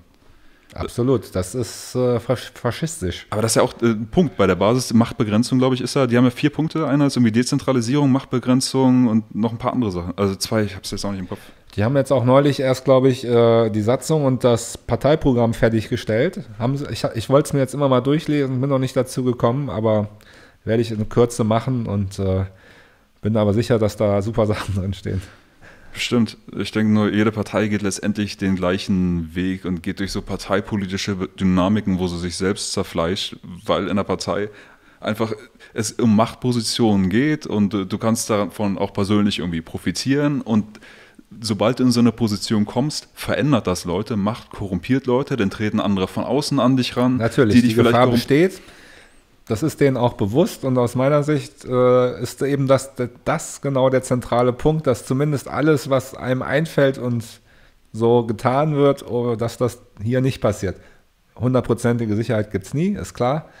Aber die tun jedenfalls, was man kann, dass ja. das nicht passiert. Ja, ich denke, das Problem ist tatsächlich halt, sobald du diese Institution hast, wo du Macht über andere ausüben kannst, passiert das immer. Das ist sowas wie ein Tropismus. Also eine Pflanze, die immer in diese Richtung wächst. Sobald du das hast, passiert das. Deswegen ist die Idee, was du machen musst, tatsächlich Institutionen abschaffen, wo du Macht über andere ausüben kannst. Herrschaftsprivilegien. Was ich ja auch als einer deren Ziele verstehe. Also die ja, ultimative Partei genau. hat zu sagen, das Ziel, Politik Stück für Stück abzuschaffen, so dass jeder sich letztendlich selbst gehört und wir wollen immer noch alles haben in der Gesellschaft, nur eben nicht monopolistisch äh, per Zwang, sondern äh, durch die freie Entscheidung von Leuten, die meinetwegen Non-Profits gründen oder Kooperative, meinetwegen auch normale Unternehmen und so weiter, das aber alles miteinander, nebeneinander floriert auf der Grundlage von freiwilligen äh, Leuten, die da irgendwie daran teilhaben. Versicherung, was weiß ich, ey. Ja, äh, jeder sollte sich selber gehören, ja. Ja, ich hoffe, dass die ähm, da Erfolg haben. Die wollen halt auch wirklich nicht einfach eine andere Partei sein, sondern wirklich ähm, ja, Strukturen da auch ähm, dann verändern in dem Ganzen, wie dies mit der Politik hier äh, funktioniert. ja, jetzt müssen sie nur noch Stimmen kriegen. Jetzt gerade in Baden-Württemberg wurde ja gewählt, Landtag. Da waren sie auf 1% gekommen und äh, Wir 2020 hat 0,8 Prozent gehabt. Die gibt es auch noch. Die hatte ich gar nicht mehr auf dem Schirm. Ja. Also sage ich mal 1,8 Prozent äh, für die Anti-Corona-Bewegung. Naja, wobei man die 37 Prozent der Nichtwähler auch noch eigentlich hinzuzählen müsste. Also wenn man das in absoluten mhm. Zahlen sieht, dann äh, haben die Nichtwähler 37 Prozent, die nächstgrößten waren die Grünen mit 20 Prozent. Und von den Nichtwählern sind, glaube ich, auch sehr viele dabei, die ja. zu den Kritikern gehören. Ähm, obwohl die Wahlbeteiligung war, glaube ich. Dann war es, muss er denn 3 und. Ja, äh, aber es ist so. 70 Prozent gewesen sein, 63. Alter. Mathe. Ich weiß nicht mehr, wie viel es war. Ja, 63 muss er denn gewesen sein. Ach so, meinst du, bei. Wenn 37 Prozent äh, nicht weißt du sind. mit den 37, ja? Na dann, ja. Ich denke, die, die Veränderung, weiß nicht, ich hoffe nicht, dass es von Politik kommt. Es muss ein Bewusstseinswandel kommen in der Gesellschaft. Also was, was ich denke, wo es stattfindet, nicht durch irgendeine Demo. Ich meine, letztes Jahr hat man es noch irgendwo gehofft, dass jetzt eine Regierung zurücktritt oder so, weil so viele auf der Straße sind. Mhm. Aber das ist schon 2003 beim Irakkrieg nicht passiert. Da waren Millionen von Leuten auf den Straßen in Europa. Und es ist gar nichts passiert. Ich denke, der Bewusstseinswandel ist, ist in jeder kleinen Begegnung, jeder kleinen Aktion, alles, was du machst, wo du irgendwie dich selbst ermächtigst, ganzheitlich, dich in deinem Umfeld. Diese, diese Dinge, über die wird nicht berichtet, aber das ist das, wo das Essentielle äh, das, worauf es ankommt letztendlich. Also ich sehe hier so, so einen epischen Battle zwischen diesem autoritären, zentralistischen System und das Gegenteil dazu ist natürlich, äh, jeder Mensch gehört sich selbst ist natürlich eine Utopie, aber so als Leitbild, jeder ist selbstermächtig, ganzheitlich, informatorisch, emotional, spirituell und statt dieser Zentralisierung eben eine Dezentralisierung. Ähm, das Internet ist ein wichtiger Faktor, ein großer Fortschritt und ein großer Hoffnungsschimmer, dass sich äh, an dem Ganzen hier mal was ändern kann. Eben weg von der Zentralisierung hin zu, ich mache mir meine Nachrichten selber und ich gucke mir selber den Kanal an, der nach meinem Glauben berichtet und nach dem, wie ich eingestellt bin. Das gab es früher nicht. Früher mussten wir alle glauben, was in der Zeitung stand und im Fernsehen lief. Das haben wir alle gemacht, also ich jedenfalls schon. Das dachte ich mir auch so in der Zeit, wo ich dann in diese Wahrheitsbewegung eingetaucht bin und, und diese alternativen Medien. Eben nach Zeitgeist die ganzen Jahre viel da recherchiert, aber damals war es auch noch viel einfacher, diese ganzen Sachen zu finden. Wenn ich dann Zeitgeist oder so auf YouTube gesehen habe, haben sie mir gleich den nächsten Film und den nächsten angeboten, der auch irgendwie interessant war. Das hat sich ja komplett geändert. Die sind entweder jetzt gestrichen oder der Algorithmus ist so, dass dir das gar nicht mehr gezeigt wird. Findest Also du? Ja, natürlich. Also gerade bei so heiklen Themen. Wenn ich jetzt, äh, wenn du 11. September suchst oder damals, ich meine, da gab es die Alex Jones Show auf äh, YouTube. Alex Jones? Ja, der wahrscheinlich, sag ich mal, streitbar wie er ist. Er ist ein Texaner, er ist jähzornig und so weiter. Aber was er an Informationen raushaut in der Masse, ist so viel interessantes Zeug dabei hatte, so viele interessante Gäste, ist in die Bohemian Grove rein, war bei den Bilderberg-Konferenzen, hat von dort berichtet und so. Und äh, was, was grundsätzlich, sag ich mal, Korruption aufdecken angeht, ist er ganz, ganz, ganz vorne mit dabei und war deswegen natürlich auch einer der ersten, der äh, gebannt wurde von YouTube und den anderen Plattformen. Der ist da nicht. Wenn du jetzt Alex Jones eingibst bei YouTube, hast du irgendwie zehn Berichte von CNN, MSNBC, also diese äh, Mainstream-Sender, wo dir erklärt wird, was für ein äh, gemeiner Rassist und so weiter er ist, ja. Und das hast du auch bei Google jetzt. Also YouTube, Google, finde ich bei so heiklen Themen wie 11. September, wie Geldsystem, hast du jetzt eine komplett andere Erfahrung als zu der Zeit, vor, ich sag mal noch vor zehn Jahren, als noch vor fünf Jahren. Also ich finde aber schon auch noch viel Kritisches bei YouTube. Aber du wurdest se- selber bei YouTube gebannt. Ich finde auch noch viel Ist Kritisches. jetzt gerade, also ich seit Corona nehme ich das so extrem eigentlich erst wahr. Das stimmt, das ist jetzt echt die größte Zensurwelle, muss man sagen. Die erste Welle hat angefangen, als Trump Präsident geworden ist. Ich bin kein Fan von Trump, aber ich glaube, er ist auch deswegen mit Präsident geworden, weil Alex Jones, was ich nicht cool fand von, von Jones, dachte ich, okay, ich, da habe ich aufgehört, seine Sendung zu hören, weil ich dachte, wie kannst du nur Trump so krass unterstützen? Aber die Tatsache, dass Trump Präsident geworden ist, obwohl der ganze Mainstream gegen ihn war, hat man vielleicht auch gesagt, okay, dieser alternative Nachrichtensender hier, der hat irgendwie zu viel Einfluss oder so. Das, das hat- ist uns jetzt einmal passiert, aber nie wieder. Das ist so, wo diese erste Zensurwelle angefangen hat. Und Kann sein. Hm. Habe ich nicht so genau verfolgt. Äh, ja, aber zumindest jetzt äh, in der Corona-Zeit ähm, ist es schlimm, wie da zensiert wird und ja, jeder einzelne fucking Beitrag, den ich bei Facebook teile zu Corona, dieser Post enthält Informationen zu. Kann man nicht irgendwo einfach ausstellen, dass ich das nicht mehr sehen will? Als ob mich das interessiert, müsst ihr es mir jedes Mal sagen. Was, was wollt ihr von? Was soll das für ein Psychospielchen sein, ehrlich? Zensur, mein Fuck. Ähm, ja, wir müssen weg von diesen äh, zentralisierten Systemen. Also selbst, äh, wir haben darüber geredet, äh, Internet ist dezentral, aber durch diese Monopolisten und Marktführer ist es dann doch wieder zentralisiert so. Sie sagen dann immer, es ist Hausrecht und das ist, sie können ihre eigenen Entscheidungen treffen und Twitter und Facebook. Nur Genau. zufälligerweise treffen sie alle immer genau die gleichen Entscheidungen. Und wenn du dir anschaust, wie Silicon Valley entstanden ist mit Frederick Terman, der das da angesiedelt hat nach dem Zweiten Weltkrieg, äh, die, mit dem militärisch-industriellen Komplex und von Anfang an haben Google, Facebook und so weiter Geld bekommen von DARPA und von anderen da im militärisch-industriellen Apparat. Okay, es ist alles eine Suppe, offensichtlich. Ja. Ich muss jetzt noch mal, ich muss mich mal ein bisschen senkrechter hier hinsetzen. Ah. So. Ja, wir müssen aufpassen, dass, äh, dass diese Monopolisten nicht auch wieder ähm, zu viel Macht bekommen.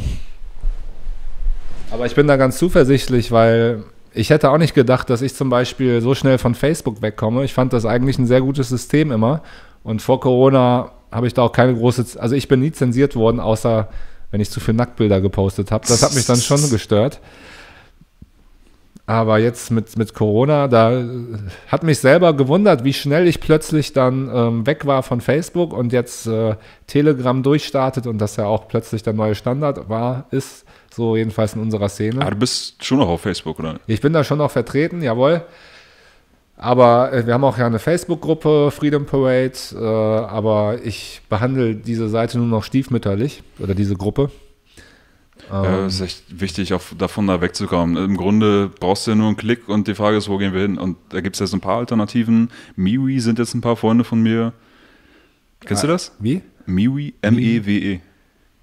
Ist sowas wie Facebook. Es sieht genauso aus wie Facebook, nur ich glaube, es ist von Brad Weinstein oder so. Super Typ. Aber werde ich jetzt nicht durcheinander kommen. Aber äh, vor allem so auf Privatsphäre, Datenschutz und so weiter. Und dann gibt es ja so ein paar Alternativen. Parler war ja äh, Platz 1 irgendwie, als Trump von Twitter gebannt wurde oder irgendwie sowas. Und dann wurde es ja auch von Big Tech, von allen gleichzeitig platt gemacht. So, es darf auf gar, gar keinen Fall Kon äh, Konkurrenz geben, aus den App Stores verbannt. Amazon sagt, es darf nicht mehr auf unseren Servern sein und so. Ja, das wird aber nichts bringen. Ähm, die Freiheit wird nicht aufzuhalten sein. Also kaum wird da etwas unterbunden, kommt der nächste, der es dann doch besser macht und dann doch frei ist. Also Telegram, es gab auch Gerüchte, dass das vielleicht aus dem App Store oder was verbannt wird. Ist bisher meines Wissens nicht passiert. Nö, benutzen wir weiterhin. Ich meine, das ist aus Russland und ähm, Der Typ Ja. sitzt irgendwie in, in den arabischen Ländern, glaube ich. Äh, ja, ja, und ja, und bei, bei Telegram ist die Sache, man muss anscheinend irgendwie quasi ihm vertrauen, dem Chef, dass er nicht reinschaut oder damit keinen Scheiß macht. Wenn, wenn er okay ist, ist, ist die App safe. Dann gibt es ja noch ein paar andere Alternativen wie Signal oder Threema, soll ja auch sehr, sehr sicher sein. Sig- Signal ist gerade im Kommen. Irgendwie habe ich plötzlich tausend Leute, die da mitmachen. Ja. Allerdings sind das ja alles Messenger-Apps und irgendwie so ein soziales Netzwerk, wo du auch irgendwie Beiträge und Gruppen, die ein bisschen übersichtlicher sind als Telegram, ist auch schon wichtig. Da hast du recht, die Übersichtlichkeit lässt dort zu wünschen übrig und so ein unabhängiger, freier, zensurfreies Facebook suche ich eigentlich auch noch. Ja, das werde ich gleich mal ausprobieren, was du mir da genannt hast. ist eine Option, Parler ist eine Option, Gap ist eine Option, GAB, also. Aha. Und ja, ich, ich bin auf allen angemeldet und denke, keine Ahnung, wo, wo dann nachher irgendwann mal die Leute da sind und hin, äh, nachkommen, das werden wir dann nutzen, aber sch- schon mal irgendwie neue Inseln irgendwie erkunden. Ja, und statt YouTube gibt es Library. Ich bin da ja Fan jetzt von. All, alles, was ich jemals produziert habe, ist bei Library online und das kann auch nicht so schnell zensiert werden. Ja. Das, ähm, Super, ja. Library, das mit Odyssey zusammenhängt. Ansonsten Genau, gibt es ja. auch noch BitChute. Ich la- lade das auf allen parallel hoch, weil ich denke, es soll überall da sein und äh, why not so? Die Vielfalt ist doch auch cool. Warum äh, nur auf einen äh, Plattform irgendwas machen? Ich meine, es ist natürlich cool, wenn du eine große Plattform hast, wo du alles findest. Ich meine, YouTube war mal gut. Mhm. Aber es ist jetzt halt eine, eine andere Zeit gerade. Es ist jetzt nicht gerade das, was ist eigentlich optimal, sondern es ist alles gerade so ein bisschen Notfallding. Zum Beispiel äh, sprach James Corbett ähm, ähm, von, wie sagt er, Überlebenswährungen. Jetzt ist gerade nicht die Frage, was für eine Währung benutzt du eigentlich im Optimalfall? Ist das jetzt goldgedeckt? Ist das jetzt das, was das optimale System? Sondern wie können wir uns jetzt irgendwie klarkommen, während das System gerade diesen Totalitarismus, diese Technokratie installiert, wie können wir uns untereinander gerade noch irgendwie austauschen? Wir müssen hier gerade viel pragmatischer denken.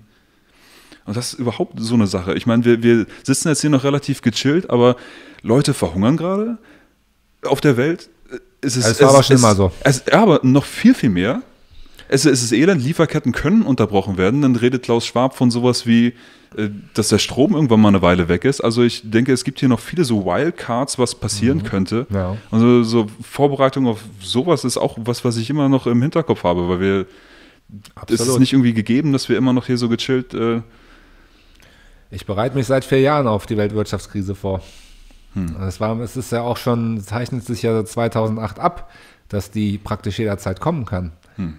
Und dass die jetzt im, im, im, vor der Tür steht. Und wer sich da mit äh, Wirtschaftsexperten und so mal zwischendurch beschäftigt hat, weiß, dass die Krise die, die ganze Zeit vor der Tür stand und jederzeit hätte ausbrechen können. Und da wird jetzt halt Corona entweder als Sündenbock, der gerade entweder zufällig um die Ecke kam, benutzt oder er wurde sogar gezielt in die Welt gesetzt. Schwer hinterherzusehen, wo jetzt der Virus genau hergekommen ist. Es gibt natürlich viele Anzeichen, so wie dieses Biowaffenlabor in Wuhan. Genau, wahrscheinlich kommt er daher. Aber, aber jetzt aus, äh, durch, durch, durch äh, Fahrlässigkeit äh, oder durch einen Unfall freigesetzt wurde oder sogar gezielt. Und zufälligerweise gab es diese ganzen Planspiele vorher. Also Genau, dieses Buch von. Paul Schreier, Chronik einer angekündigten Krise. Genau, also es scheint eher eine geplante Sache zu sein. Ich meine, die Wirtschaftskrise war da und wahrscheinlich ähm, wurde es mit Corona jetzt wird es beschleunigt und dann als Sündenbock benutzt. Vermute ich mal. Sieht so aus, ja. Ist schon, schon abgefahren. Es geht jedenfalls nicht um Gesundheit hier. Das ist wieder nur ein Vorwand. Yep, yep. Es ist echt die, die epischste, die größte äh, Propaganda-Aktion. Ich glaube, die Leute wurden noch nie so lange mit so viel Desinformation so intensiv beschallt. Gleichzeitig sehen wir die größte Zensurkampagne des freien Internets. Gleichzeitig sehen wir die, die größte Umwandlung äh, gesellschaftlich von, von Strukturen, die gerade in, in die Gänge kommt. Also, nö, nö, ist schon okay, wir Maske tragen, sei solidarisch. du Nazi. Ja, es ist aber auch eine spannende Zeit. Also es ist schon, wenn jetzt das äh, alles immer so weitergelaufen wäre, wie wir es kannten und am Ende nichts passiert wäre, obwohl es alle vorhergesagt haben, das wäre auch irgendwie eine Enttäuschung gewesen. Also es muss ja auch, es ist ja auch eine große Hoffnung in dem allen, dass dann dadurch äh, es vielleicht alles besser wird, dass sich diese Strukturen, das Strippenzieher, böse Mächte, was weiß ich, dass das jetzt allen vor Augen geführt wird und auch die Chance gegeben wird zu sehen, zu durchblicken und jetzt wird sich zeigen, welche Seite stärker ist, welche gewinnt. Das habe ich mich in den letzten Jahren schon gefragt, als dieses Internet aufkam und wir diese ganzen Informationen sehen können. Ich denke, okay, krass, ich wachse jetzt mehr oder weniger damit auf. Ich meine, ich war jetzt schon über 20, okay, ich bin jetzt nicht als Kind damit aufgewachsen, ja. aber ich denke, ich check das jetzt und ich werde es auch nicht wieder verlernen und immer mehr Leute werden das sehen und wenn das alles öffentlich ist, dann hat das System irgendwann komplett verschissen. Die können sich nicht mehr verstecken oder so. Die können das doch nicht ewig offen lassen, dachte ich mir schon, das Internet. Und jetzt sieht es so aus wie, sie versuchen alles oder nichts. Also wir machen jetzt hier die komplette chinesische Version, Internet, Meinung, äh, Zensur, Diktatur und so weiter, natürlich äh, mit anderen Flaggen und so weiter, mit anderen Vorwänden. Aber im Grunde, wir legen es jetzt drauf an. Wir ziehen das jetzt komplett durch und entweder packen wir es oder nicht. Jetzt, jetzt es auf alles. Jetzt, jetzt zeigt es sich. Showdown. Das äh, fühlt sich irgendwie so an. Und äh, die, das ist spannend, ja. Und gleich, gleichzeitig sehe ich auch die größte Gegenbewegung, irgendwie, die ich überhaupt irgendwann mal gesehen habe und die auch äh, wirklich mehr auf dem Kasten hat als jemals zuvor. Ich war 2011 bei Occupy auch auf der Straße mhm. und dachte, okay, heute wissen die Leute viel, viel mehr über Hintergrundinformationen, über Geldschöpfung, mhm. über illegale Kriege und so weiter, Forwards Flags, was nicht alles. Und da haben die auch viel mehr im Kopf, viel mehr parat, sind auch emotional, habe ich den Eindruck, gefestigt da. Wenn ich auf die Straße gehe, die, die Demos so, die die, die Großdemos und so weiter, die jetzt nicht gerade von völkischen Gruppen, sag ich mal, organisiert werden, du merkst, diese Leute lassen sich nicht irgendwie leicht verarschen, provozieren, die wissen, dass es um Frieden geht, dass es um Wahrheit geht und sind da super konsequent und das ist, das ist stark. Also so viel Qualität auf der Straße habe ich einfach noch gar nicht gesehen. Ja, ähm, der Planet wächst zusammen und wird eins. Das, das, das, die Erde gleicht praktisch, wenn man das Internet betrachtet, wie einem Gehirn. Jeder Computer, jeder Rechner ist wie eine Gehirnzelle und die arbeiten alle zusammen. Der Planet wird intelligent. Während früher einzelne Menschen für sich voneinander getrennt waren, keiner, die Leute wussten nicht, was auf der anderen Seite ist. Du hast auch keine Möglichkeit, jemanden auf der anderen Seite der Welt mal eben zu kontaktieren irgendwie. Und das heutzutage so spielt wert. das alles ja. Äh, keine, keine Rolle mehr. Also der Planet wächst zusammen, wird zu einer Einheit. Da sieht man ja auch Parallelen zu dem, was spirituelle Leute sagen. Wir sind alle eins wir haben eigentlich wahrscheinlich die Möglichkeit, eigentlich auch telepathisch miteinander zu kommunizieren und solche Geschichten. Wie kommst, ähm, wie kommst du darauf? Hast du schon Erfahrungen gemacht? Ja, jetzt selber, dass ich Telepathie erfahren hätte, jetzt so direkt nicht. Aber ich habe schon auch äh, Dinge erlebt, die jetzt um, nicht direkt so, oder die mir den Eindruck gegeben haben, dass die Welt mehr ist als das, was man so normalerweise sieht. Uh. Und man weiß ja auch, äh, dass wir irgendwie nur ein paar Prozent unseres Gehirns benutzen und der Rest irgendwie unnutzt da. Ich habe mal gehört, das ist ein urbaner Mythos, aber dass wir nur einen kleinen Prozentsatz unserer Aufmerksamkeit benutzen, irgendwie, dass das Gehirn die meisten Informationen, die wir reinkriegen, irgendwie automatisch verarbeitet. Das ist ein Filter, dass wir sie gar nicht rausfiltert, genau. Also unser Bewusstsein, da gibt es ja auch unzählige Studien darüber, dass unser Bewusstsein nicht aus dem Gehirn hervorgeht, sondern das Gehirn praktisch so eine Art Interface ist und auch Filter, welches vieles äh, rausfiltert. Und in dem Moment, wo das Gehirn aufhört zu arbeiten, also äh, bei Nahtoderfahrungen, sind ja ganz gut erforscht. Ich habe mich wieder damit beschäftigt. Super spannend. Äh, dass, äh, sobald das Gehirn aussetzt, äh, viele berichten, dass dann äh, ihre Wahrnehmung praktisch ins Unendliche steigt. Auf einmal können die Menschen erfahren, meinetwegen, was äh, im anderen, auf der anderen Seite in irgendeinem Zimmer im Krankenhaus gerade vor sich geht und können das auch berichten und das wurde dann auch überprüft und als korrekt ähm, herausgefunden. Also es sind keine Dinge, die ähm, ich habe die Fälle auch Leute, gelesen. Ja. Äh, da, da gibt es auch Bücher drüber, wo die Leute diese ganzen Fälle gesammelt haben. Und mhm. das sind, du siehst, es sind echte Menschen, äh, was von echten Menschen bezeugt ist, auch die Sachen, die sie dann mhm. gehört haben und so weiter. Ja. Ja, das ist schon abgefahren. Man kann es, diese ganze, sag ich mal, spirituelle Ebene, man kann es einfach noch nicht genau erklären, wie es funktioniert. Du kannst es noch nicht messen, nicht quantifizieren. Aber so wie ich das sehe, gibt es nicht nur, was Nahtoderfahrung angeht, einfach genug äh, Anzeichen dafür, dass da was stattfindet. Das ist auch, was äh, Robert Jahn gesagt hat, der äh, Stanford war das, glaube ich, da so ein äh, äh, Institut geleitet hat, wo sie solche Sachen äh, untersucht haben, schon in den 80ern. Und er ist auch zu dem Schluss bekommen, ja, das Frustrierende ist, wir merken, hier ist auf jeden Fall was, aber wir können es nicht genau messen und das ist auch von verschiedenen Bedingungen abhängig, wie gut diese Fähigkeiten zum Beispiel gerade in Leuten sind, mhm. was wir mhm. aber auch nicht verstehen, von welchen Faktoren genau. Aber das ist halt dieses Dilemma, an dem wir sind. Wir, wir sehen, da ist was, aber wir können es nicht wirklich greifen. Unsere Wissenschaft ist halt noch nicht so weit, das zu erklären. Das ist noch im Bereich der Religion. Früher war praktisch alles im Bereich der Religion, dann wurde das Stück für Stück in Wissenschaften ausgelagert.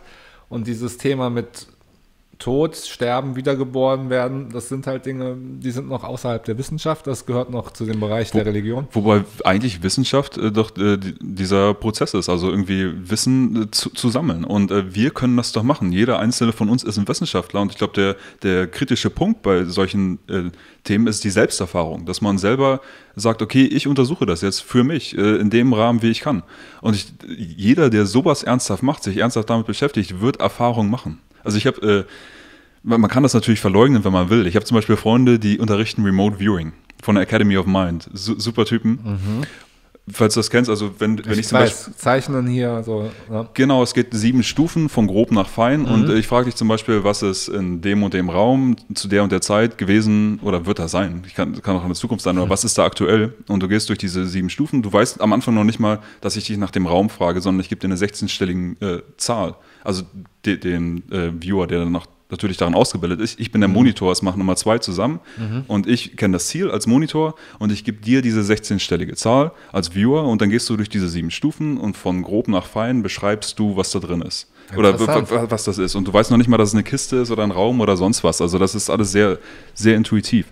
Und sie bilden eben auch Leute darin aus. Und sie sagen, gerade so die ersten ein, zwei Sessions haben die Leute meist erstaunlich gute Ergebnisse, weil sie noch relativ unvoreingenommen rangehen. Danach fängt so wirklich die harte Arbeit an, dass du, und die, die späteren Stufen lernst du auch erst später. Du machst erstmal nur die ersten Stufen und so weiter. Sie sagen, sie hatten einmal einen da und der, äh, das war irgendwie sowas wie ein Schnupperkurs, gratis, ich weiß auch nicht. Und dann sagt er, nee, das ist alles dumm und wie ich soll jetzt was zeichnen, einfach was mir in den Sinn kommt oder so und will nicht, mach nicht. Und dann haben sie gesagt, mach einfach mal, egal was. Und sie haben ihn dann dazu gekriegt und er macht sowas wie ein Dreieck, wo oben sowas wie irgendwas rauskommt, ja. Und als sie es aufgelöst haben, war es ein Vulkanausbruch. Und der, der Typ ist abgehauen, ist nicht wiedergekommen. also für manche Leute ist das einfach zu viel.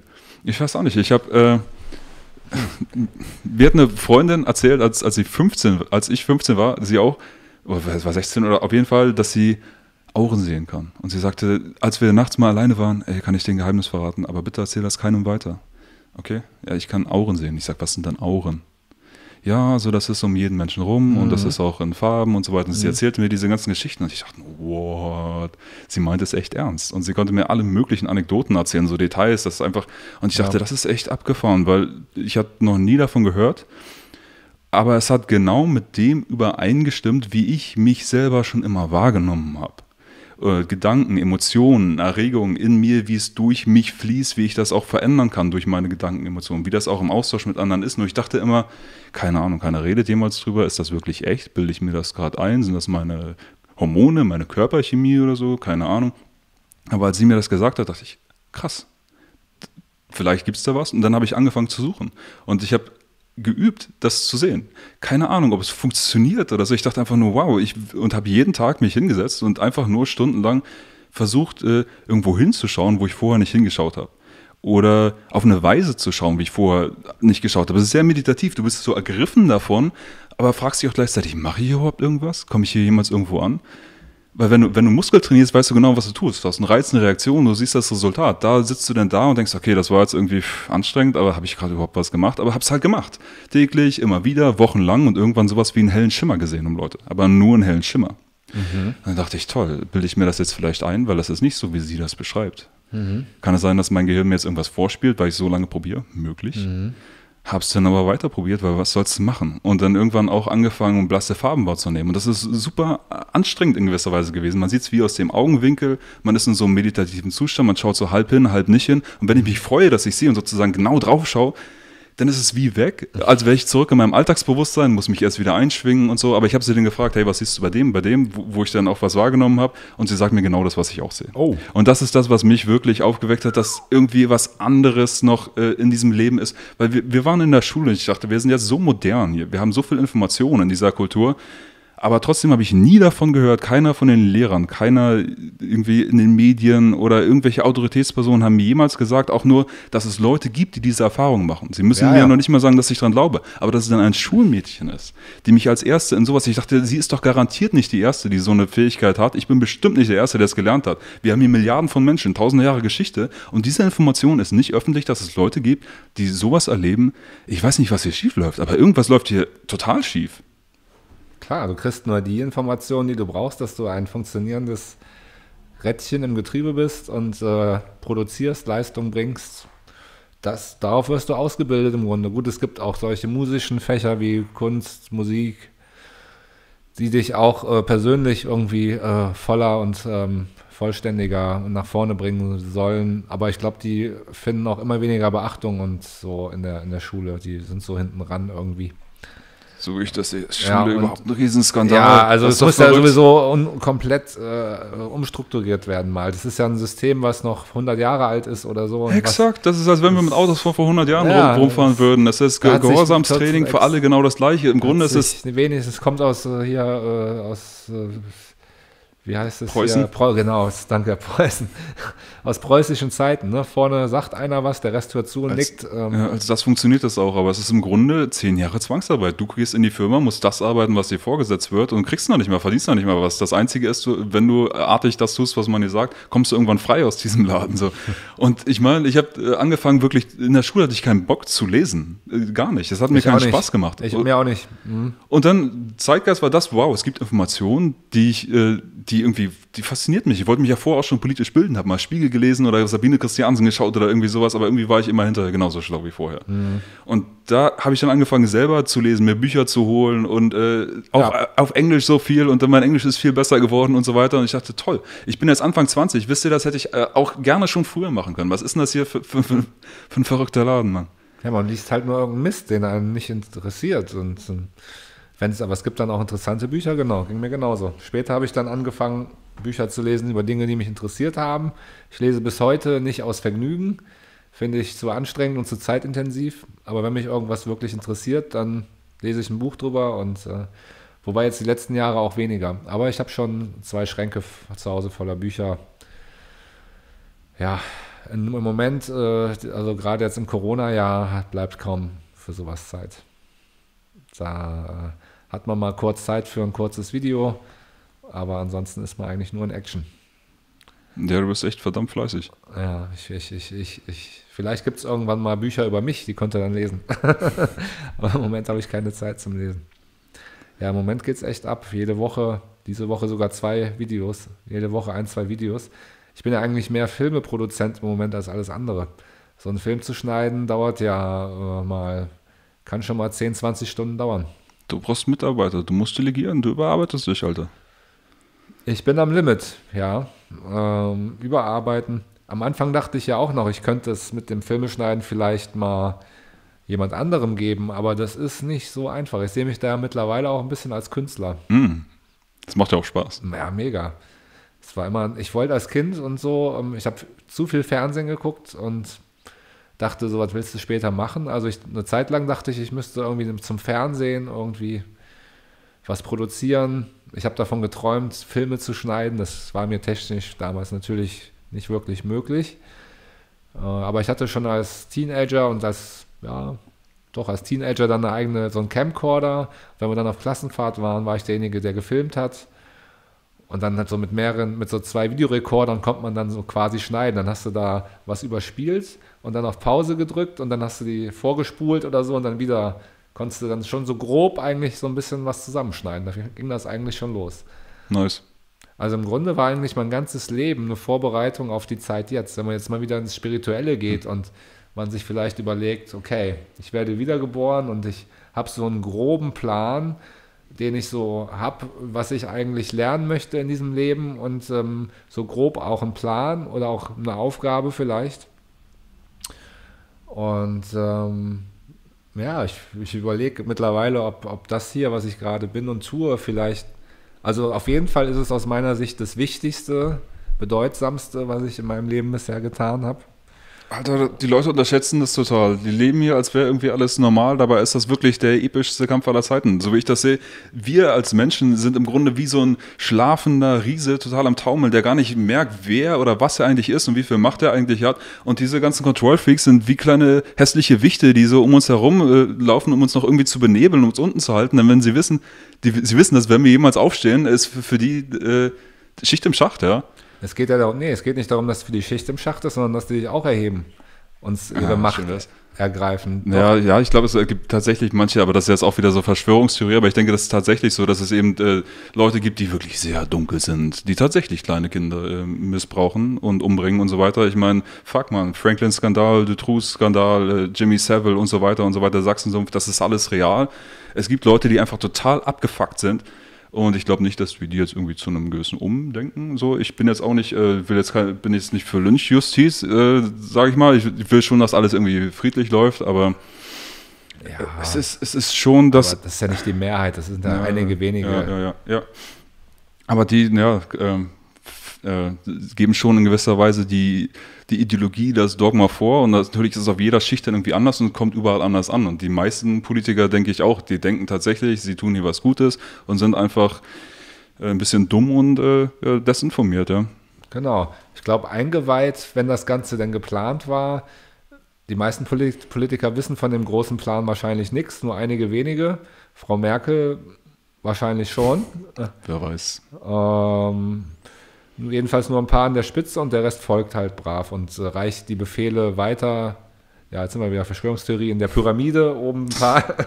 Und ja, aber so ist das aufgebaut. Oben ein paar, die das Sagen haben, die die Wo, wo ist denn die. Spitze der Pyramide? Ja, das ist eine gute Frage. Ähm, Ja, also, ähm, es gibt diverse Theorien. Ja, ja, die habe ich auch alle gehört. Aber ich sag mal, ich kann keine Theorie irgendwie kaufen, die ich, wo ich den Inhalt dann nicht wirklich äh, sehen kann. Wenn sie mir sagen, die Jesuiten oder die Reptiloiden oder die was weiß ich, ey, äh, kann ich nicht reingucken. Was, was ich tatsächlich sehe, ist äh, ein Milieu, würde ich das nennen, aus äh, Mächtigen, so, sowohl in äh, Wirtschaft als auch in Politik. Das ist immer der Witz, dass, dass es zusammenarbeitet und auch in allen Branchen. Das haben wir schon äh, beim Zweiten Weltkrieg gesehen. Hitler wurde von amerikanischen Banken, hat mit amerikanischen Unternehmen gearbeitet. Nach dem Zweiten Weltkrieg haben die deutschen Industriellen haben dann auf einmal Begnadigungen bekommen und dann über Operation Paperclip gehen sie in die USA. Und das ist einfach unter den Mächtigen, denen ist das relativ egal, mit welcher totalitären Ideologie sie zusammenarbeiten. Haben auch mit der Sowjetunion zusammengearbeitet und so.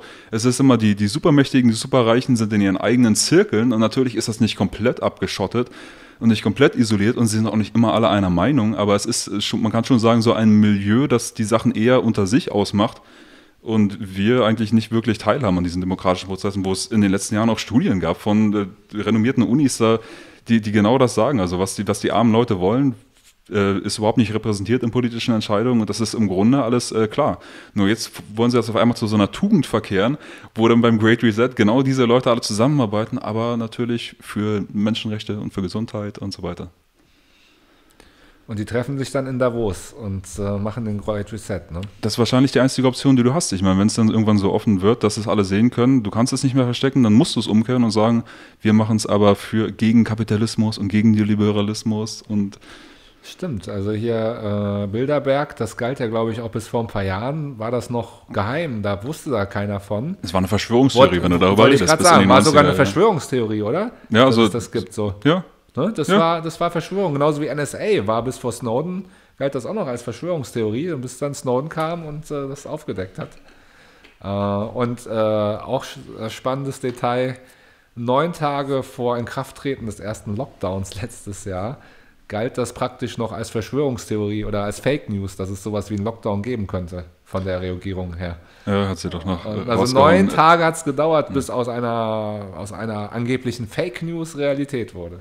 Aber das ist auch eine psychologische Taktik, Gaslighting. Wenn du Leuten ständig widersprüchliche Dinge erzählst, aber immer das, was du jetzt gerade sagst, müssen, muss geglaubt werden. Und wenn es nicht geglaubt wird, dann bist du, wirst du diffamiert, wirst du bestraft und so weiter. Und so kann man nicht einfach dazu dressieren, dass du jegliche Bezug zu deiner eigenen Wahrnehmung der Realität äh, verlierst und einfach nur noch das, was heute gesagt wird, annimmst. Das ist im Grunde eine Art von Dressur.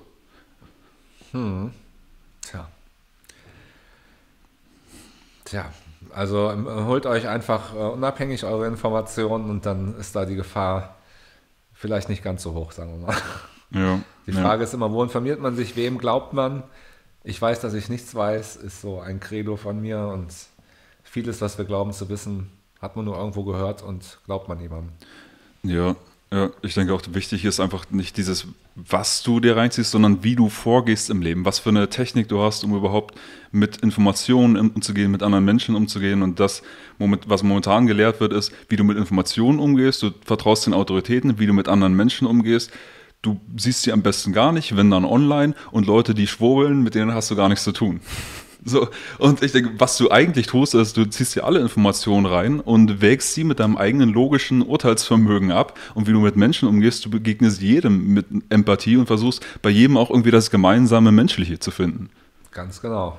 So mache ich es auch. Ja, ja. Und das, ist die- das, das die, die Praxis, das ist die Revolution, glaube ich, das zu machen. Also wenn, wenn wir das hinkriegen, denke ich, äh, ge- gewinnen wir die Sache. Dann sitzen wir am längeren Hebel. Also der Fallstrick wäre tatsächlich, dass wir jetzt alle anfangen, uns irgendwie dahin provozieren zu lassen, dass wir, dass wir uns alle gegenseitig an die Gurgel gehen. Oder natürlich äh, diese ganze Sache mit, dass einfach noch ein bisschen mehr Elend um uns drum ist und dass wir dann irgendwie von Natur aus verzweifelter werden und verzweifeltere Dinge tun, ist auch noch eine Option. Das heißt, wir- äh, so oder so. Also wir müssen Frieden stiften und selbst ermächtigen, einzeln, gemeinsam.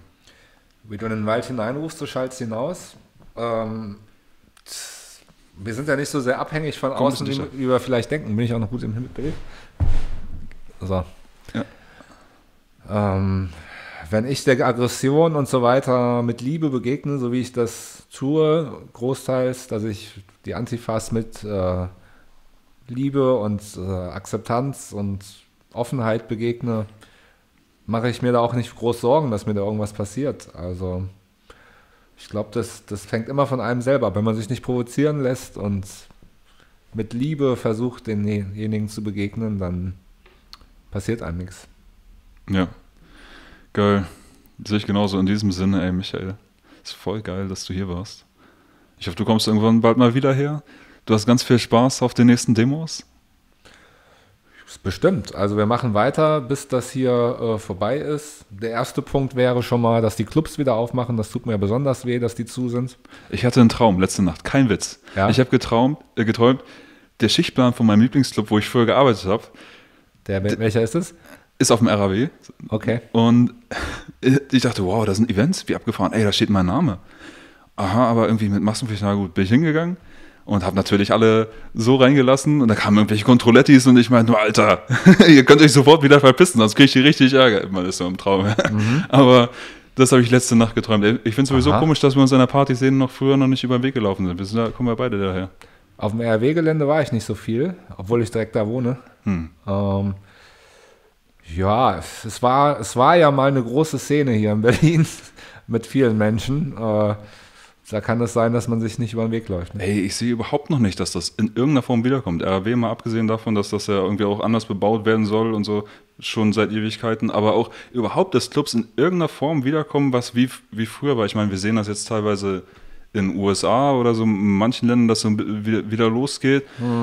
Aber äh, für mich ist das fast wie so ein Traum, dass das, dass das tatsächlich irgendwann mal wieder da sein sollte. Ich kann es mir fast noch gar nicht vorstellen hier in Deutschland irgendwie. Ach, es ist ja von heute auf morgen waren die Clubs ja zu. Ich denke, ähnlich schnell kann das auch in die andere Richtung wieder gehen. Wobei auch viele Clubs äh, auf der Normopathen-Schiene sind und sagen, Tests und so weiter und du brauchst den Impfpass und alles sowas. Aber vielleicht, wenn, wenn das Gesetz nicht da wäre, das du nicht machen müsstest, müssen sie es auch nicht machen. Irgendwie Gunnar Kaiser hat gerade irgendwie berichtet irgendwie von Leuten, die dann im Zug sind und nach Dänemark fahren und sobald sie an der Grenze sind, nehmen auch die Nomopathen, die dann sagen, Masken sind cool, nehmen dann ihre Masken ab. Weil da ist es dann nicht Pflicht. Und Ja, das, ja. ja, ja, ja. Die, die, die passen sich einfach an, nehmen es für alles gegeben hin, was gegeben ist.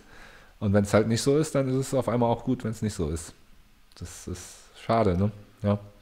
Aber ich bin da guter Dinge. Ich meine, ich weiß nicht, in wie vielen Bundesstaaten in den USA ist jetzt das alles aufgehoben worden? Also komplett war gar nichts in South Dakota, wohl die ganze Zeit nicht.